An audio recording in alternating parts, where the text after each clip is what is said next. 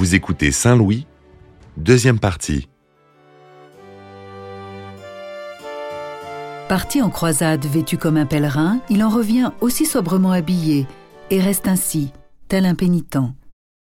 S'il n'a pas pu réussir à repousser les Sarrasins et les Mongols, du moins peut-il suivre un autre idéal qu'il avait laissé aux mains de Blanche. Le règne de la justice et de la paix au royaume de France et dans tout l'extrême Occident chrétien. Il convient que, comme lui, ses sujets vivent en pénitents. Dès décembre 1254, Louis IX promulgue la Grande Ordonnance qui va réformer le royaume. Le but, faire régner l'ordre moral. Cette compilation de textes de loi prend en compte le constat effectué lors de la grande enquête de 1247. Les officiers royaux doivent rendre la justice sans discrimination sociale et sans accepter de pot de vin. Pour être simple et précis, on pourrait dire que cette, grande ordonnance de Saint-Louis, c'est quasiment comme une première constitution qui a été rédigée pour, pour l'administration du royaume. Michel de Decker, écrivain d'histoire. Il y a tout dans cette grande ordonnance. L'administration royale, euh, les impôts, la nomination des baillis dans les régions, etc. Le, le code de la justice, tout est là. Euh, je crois que Saint-Louis a réussi à créer euh, une constitution pour véritablement gouverner la France comme un pays moderne. Plus qu'une réforme administrative, c'est une réforme profonde des mentalités qui est le préalable au projet de Louis IX des mentalités perverties par l'essor économique dont profitent laïcs et hommes d'Église. Alors que la Grande Ordonnance s'appuie déjà sur des principes de la justice moderne, comme la présomption d'innocence et l'intégrité, elle conserve de médiéval des lois qui ressemblent davantage à des prescriptions morales dans le but de purifier le royaume. Il est interdit de blasphémer. Les jeux de hasard et d'argent sont proscrits les prostituées sont bannies du lieu, c'est-à-dire des villes. Elles sont autorisées à exercer hors des enceintes, dans des baraques en bois, appelées bordes, puis bordels. Certains passages de la Grande Ordonnance sont lus en place publique. Ce dont Louis a besoin, c'est avant tout l'adhésion de son peuple à son idéal. Saint-Louis est un, c'est une image d'Épinal, et le roi qui rend la justice sous un chêne. Et euh, on sait, euh, si on veut conforter cette image d'Épinal, que euh, ce chêne aurait été planté à Vincennes, n'est-ce pas? C'est dans l'enceinte du château de Vincennes. Oui, euh, Saint-Louis, ça fait partie de de son adoration pour Dieu, euh, était très proche des pauvres, et puis euh, il voulait aussi que justice soit rendue. Et alors, pour cette justice, il va créer véritablement euh, un, code de, de, la justice, c'est-à-dire qu'on ne la rend plus n'importe comment, mais il va y avoir des enquêtes, on fait des enquêtes, on a le droit à des défenseurs, donc la justice est rendue de façon très savante, j'allais dire. C'est vrai que Saint-Louis avait organisé euh, des cours de justice où on pouvait euh, directement demander justice au roi. Jean-François Beige, écrivain. Il ne faut pas croire que c'était euh, un, un, homme euh, épris toujours euh, d'équité absolue. Quand il la rendait lui-même, c'était parfois une justice exécutive et sauvage. Si l'on blasphémait, par exemple, eh bien, euh, on avait euh, la langue coupée sur ordre du roi, ou, ou la bouche ébouillantée pour avoir blasphémé. D'autres hommes font le même constat que le roi de France, et celui-ci va d'ailleurs s'appuyer sur eux tout en adoptant leur comportement et leur état d'esprit. Ces hommes vont participer avec Louis IX à bouleverser la société. Ces hommes sont ceux qui rejoignent les ordres mendiants. Ils sont dominicains et franciscains pour la plupart. Saint-Louis qui porte bien son nom de saint, on le sait, était euh, assez, assez bigot, hein, euh, toujours un peu confiant en dévotion. Euh, il priait assez régulièrement, il marchait pieds nus sur les pavés froids pour se faire pénitence et, il aimait s'entourer d'hommes qui savaient prier. Et c'est ainsi que il a il a aimé s'entourer de, de, moines de l'ordre de Saint-Dominique et, et d'autres moines de l'ordre de Saint-François, Saint-François d'Assise, qui est un, Italien qui a créé euh, cet ordre religieux, Saint-François d'Assise, qui est un petit peu le premier écolo hein, de l'histoire, parce que c'était être proche de la nature pour être plus proche de Dieu. Ils se regroupent dans ces villes qui prospèrent sans supprimer les inégalités. Ils vivent de charité pour développer la culture du don de soi. Tournés vers leur prochain, ils mendient pour mieux servir les pauvres par la parole. Intermédiaires entre les hommes et Dieu, ce sont des confesseurs, des prédicateurs et des médiateurs. L'objectif de cette médiation est de donner un sens à la vie en suivant au plus près la parole de l'Évangile. Les moyens pour l'atteindre sont l'adoption d'un comportement détaché des biens terrestres et l'adhésion à des valeurs communes, celles du Christ. Louis IX y ajoute la constitution d'une communauté à l'intérieur d'un État monarchique. Il y a le mouvement euh, monarchique, c'est-à-dire euh, la création d'abbayes, d'ordres, euh, tous ces, monastères. Le, pays est couvert de monastères. Ce qu'a fait Saint Louis, ce qu'a fait Louis IX, c'est qu'il les a sécularisés en quelque sorte, ces moines, ces dominicains, ces franciscains. Michel de Decker, écrivain d'histoire. Il ne les a pu laisser enfermer dans les couvents, il a aimé travailler avec eux euh, dans la vie de tous les jours. Des villes, les mendiants battent la campagne. Grâce à l'appui du roi, leur monastère constitue bientôt un réseau plus dense que les autres ordres religieux.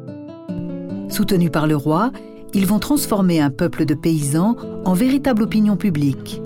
Opinion publique qui avait pris conscience d'elle-même un dimanche à Bouvines. Comme les mendiants, Louis vit dévotement et fait manger les pauvres.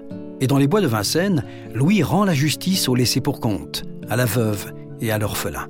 Saint Louis a aussi s'est penché sur la vie des pauvres en créant, on le sait, euh, des hôtels-dieux, que ce soit à Pontoise, que ce soit l'hôtel-dieu de Vernon, euh, que ce soit les 15-20 pour les aveugles. Euh, c'est quelqu'un qui, qui veillait véritablement sur ces sujets. C'est en cela que l'on peut parler de moralisation de la vie politique et de la vie quotidienne en même temps. C'est un véritable projet de gouvernement rationnel, où les évêques eux-mêmes sont soumis à la grande ordonnance. C'est la constitution d'un État laïque, mais avec une idéologie médiévale. De la réussite de ce programme politique dépend le salut d'un roi et de son peuple. En complément de ce pouvoir politique et du pouvoir de l'Église contrôlé par les mendiants, l'effervescence des villes permet à d'autres pouvoirs de s'exprimer, celui des universités notamment. L'Université de Paris est la référence en matière de théologie, la science qui permet d'accéder au projet divin et donc au salut. C'est un fils de paysan, Robert de Sorbon, qui après avoir lui-même gravi les échelons de la hiérarchie sociale grâce à des études supérieures, fonde en 1257 un collège pour étudiants en théologie désargenté qui prend son nom. Parmi les, les prêtres euh, que Saint Louis euh, affectionnait par-dessus tout, il y en avait un qui s'appelait Robert, Robert de Sorbon. Et Robert de Sorbon était un théologien, un théologien merveilleux, et qui a dit au roi un jour, il faut euh, peut-être faire un grand collège, une grande école pour apprendre la théologie, pour apprendre les lettres. Et Saint Louis lui donne le feu vert. Et c'est ainsi que Robert de Sorbon va créer ce qui est la première université de l'histoire, la Sorbonne. Après Athènes, après Rome, Paris devient la nouvelle capitale intellectuelle de toute l'Europe. La France elle-même devient la référence européenne des arts. L'architecture gothique et ses images médiatiques assurent le lien déjà entretenu par les ordres mendiants entre ce mouvement culturel qui prend forme et le peuple de France.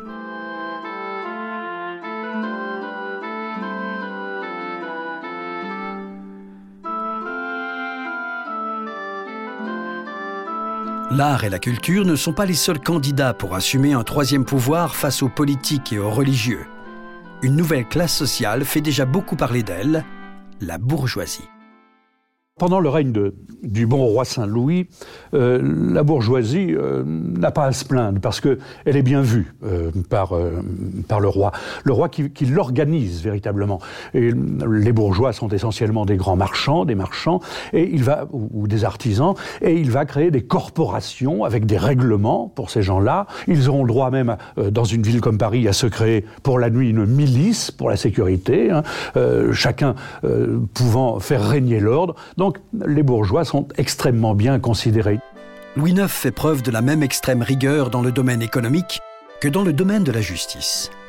L'efficacité du réseau financier capétien pendant la captivité de Louis témoigne de l'équilibre budgétaire du royaume.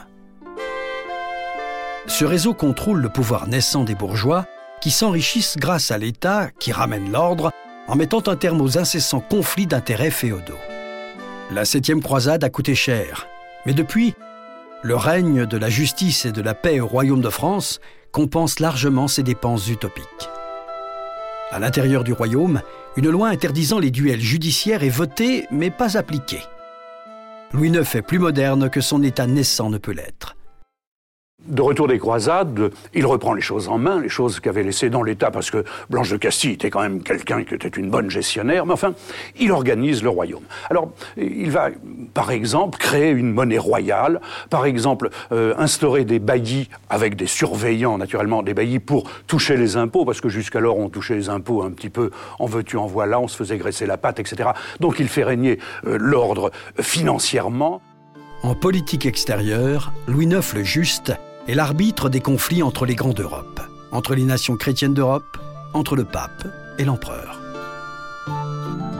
En 1259, le traité de Paris clôt un cycle que l'on a appelé a posteriori la première guerre de Cent Ans, débutée au milieu du XIIe siècle avec le second mariage d'Aliénor d'Aquitaine. Après la trêve signée en 1242 avec Henri III, Saint Louis le pacificateur accepte de sceller l'entente entre les deux royaumes par un traité officiel il annonce la deuxième guerre de Cent Ans. Il inclut l'obligation pour Henri III de prêter l'hommage du vassal aux Capétiens afin que l'Angleterre puisse conserver ses possessions en Aquitaine.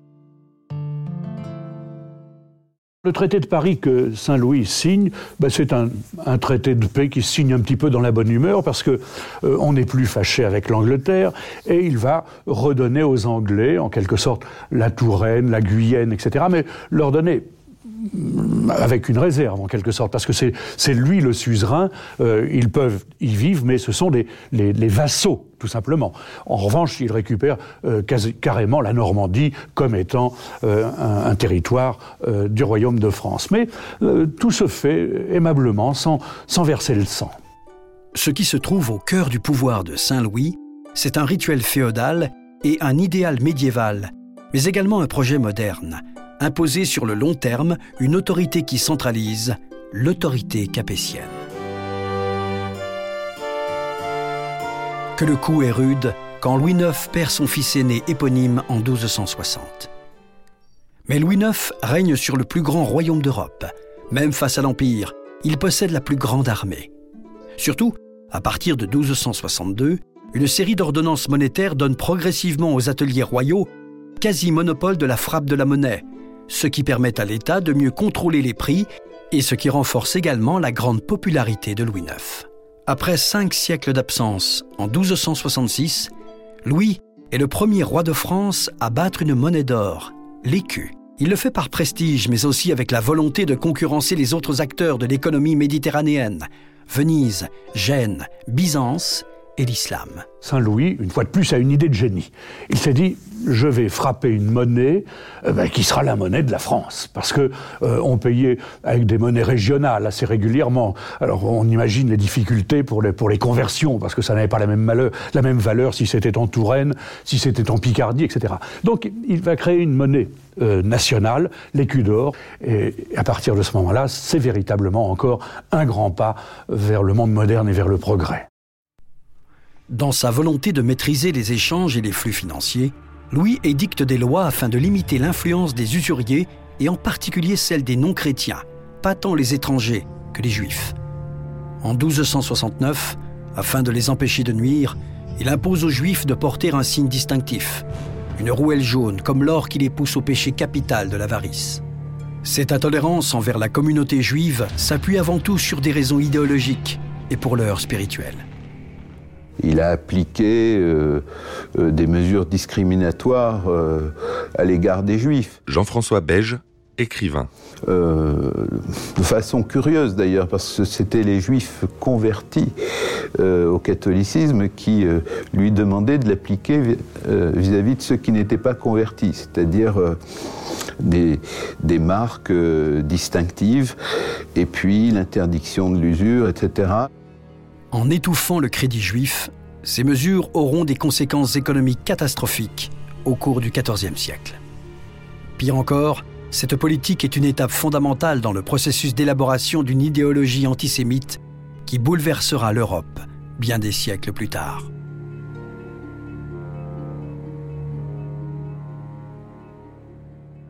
Louis est déraisonnable, mais il vit une passion.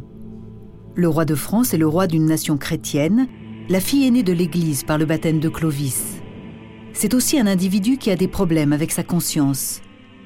La réforme de la chrétienté sous son impulsion et celle des ordres mendiants a transformé la notion de guerre sainte. Cette guerre en chacun de ses sujets. Chacun, par son comportement et son état d'esprit, peut gagner cette guerre et servir ainsi la chrétienté tout en permettant le salut de son âme. Pour les hommes du XIIIe siècle, le salut ne passe plus par la Jérusalem terrestre. Une seule exception, Louis IX. Quand il décide de partir dans, la huitième et dernière croisade, euh, en ce qui le concerne, eh bien, je crois qu'il n'a pas pris la, dimension de, de, l'État, de, de, la France et de l'Europe à ce moment-là, parce qu'il y a moins de, de conviction religieuse, assurément. Il est moins suivi. Euh, il, n'est pas, on ne l'accompagne pas avec, avec enthousiasme, avec fougue, comme dans les croisades précédentes, parce que, en effet, on finit par, par être un peu saturé de, de ces campagnes de, libération du Saint-Sépulcre. Et euh, je crois qu'il est à ce moment-là un petit peu à côté de son époque. Le 1er juillet 1270, il s'embarque pour la huitième croisade. Ce n'est pas tant une croisade de conquête qu'une croisade d'expiation et de conversion. La première étape est Tunis, afin de convertir le sultan au christianisme. Cette étape, tout comme cette croisade, sera la dernière. De nouveau, une épidémie de dysenterie ou de typhus s'abat sur les croisés. Le fils de Louis, Jean Tristan, né en croisade en 1250, meurt en croisade à 20 ans d'intervalle, le 3 août 1270. Son père succombe à son tour le 25 août 1270 à Carthage. Saint-Louis est le roi de la dernière croisade. La fin de Saint-Louis coïncide avec la fin de l'idéal lié à la croisade. À l'occasion de cette huitième croisade, on le sait, il est à Tunis. Il est à Tunis et il tombe malade. Alors, certains historiens nous disent que c'est la peste, d'autres nous disent que c'est la dysenterie. En réalité, il était épuisé, Saint-Louis. C'est probablement la dysenterie. Il était épuisé, il avait perdu un œil. Et il avait d'ailleurs été très sensible à tous ces, tous ces croisés, tous ces soldats qui étaient malades. Et c'est pour ça qu'il avait créé à Paris des hôpitaux, euh, notamment pour ceux qui avaient perdu la vue. Les 15-20, c'est une création de Saint-Louis. Et alors il est à Tunis. Et euh, il sait que sa dernière heure est arrivée. Elle arrive en effet le 25 août de 1270, euh, sur un lit de cendres, les bras en croix, un peu comme à l'image du, du Jésus-Christ qu'il adorait tant, eh bien, il rend son âme à Dieu. Mais il était véritablement épuisé, euh, malade. Il n'avait plus, on dit qu'il n'avait plus qu'une seule dent, Saint Louis, à la fin de sa vie. Pourtant, quand il meurt, Louis IX n'est pas encore Saint Louis. Éviscéré, embaumé, son corps est bouilli avec un vin aromatisé pendant de longues heures afin de séparer les os de la chair. Tandis qu'une partie des restes est enterrée en Tunisie, les ossements qui sont autant de reliques sont rapatriés par Philippe le Hardi à la basilique Saint-Denis le 22 mai 1271. Le roi s'affirme plus roi que jamais dans la mort. On n'enterre pas un roi n'importe où. C'est un véritable service d'ordre qui permet le passage de la dépouille. Toutes les petites gens veulent rendre un dernier hommage à celui qui a servi la justice. C'est avant tout, à cet appel, celui de cette opinion publique en formation que répond la procédure de canonisation on ramène sa dépouille, enfin ses os, parce que euh, évidemment il y avait un bout de route quand même depuis Tunis jusqu'à Saint-Denis. Alors on va faire bouillir son cadavre, les chairs, les, entrailles, etc. vont rester, vont être déposées dans un monastère de Sicile, et les os vont être apportés à Saint-Denis. Et euh, on va s'apercevoir que quiconque allait se recueillir sur sa tombe, s'il était boiteux par exemple, risquait de, pouvoir trotter comme un chat maigre, euh, que les aveugles retrouvaient la vue. Saint Louis IX faisait des miracles. Alors ça vient à l'oreille de Rome, et en 1297, le pape Boniface décide en effet de canoniser Saint Louis. Longtemps ralenti pour des raisons politiques, cette procédure finit par se conclure par un procès de canonisation, puis, le 11 août 1297, Louis IX devient le premier roi de France sanctifié solennellement par le pape et restera le seul. En 1306, les reliques de Saint Louis sont transférées à la Sainte-Chapelle.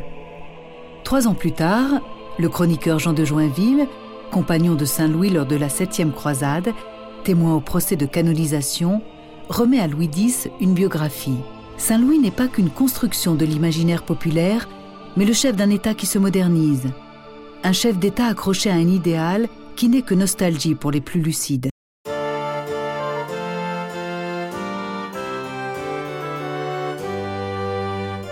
Après avoir parachevé l'œuvre de Philippe Auguste en s'installant au sommet de la pyramide féodale, Saint-Louis a donné un tout autre sens à cette logique hiérarchique.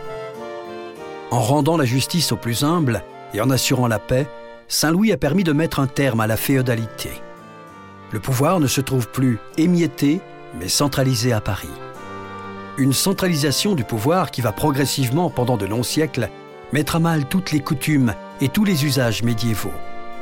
Le règne de Louis IX est une véritable station de correspondance entre deux systèmes politiques et deux modes de pensée bien avant François Ier. Face au dynamisme économique, Saint-Louis s'est adapté politiquement, mais aussi culturellement. Sage et vertueux, il apparaîtra comme un modèle de monarque éclairé au XVIIIe siècle pour les Lumières. Il est avant tout un roi qui a marqué la conscience populaire, un Don Quichotte qui avait fait ses preuves. Le 19 mai 1940 a lieu à Notre-Dame de Paris une cérémonie religieuse pour protéger Paris de l'avancée allemande. On exhibe alors la Sainte Couronne d'épines lors d'une procession, comme cela se fait encore aujourd'hui, le premier vendredi de chaque mois.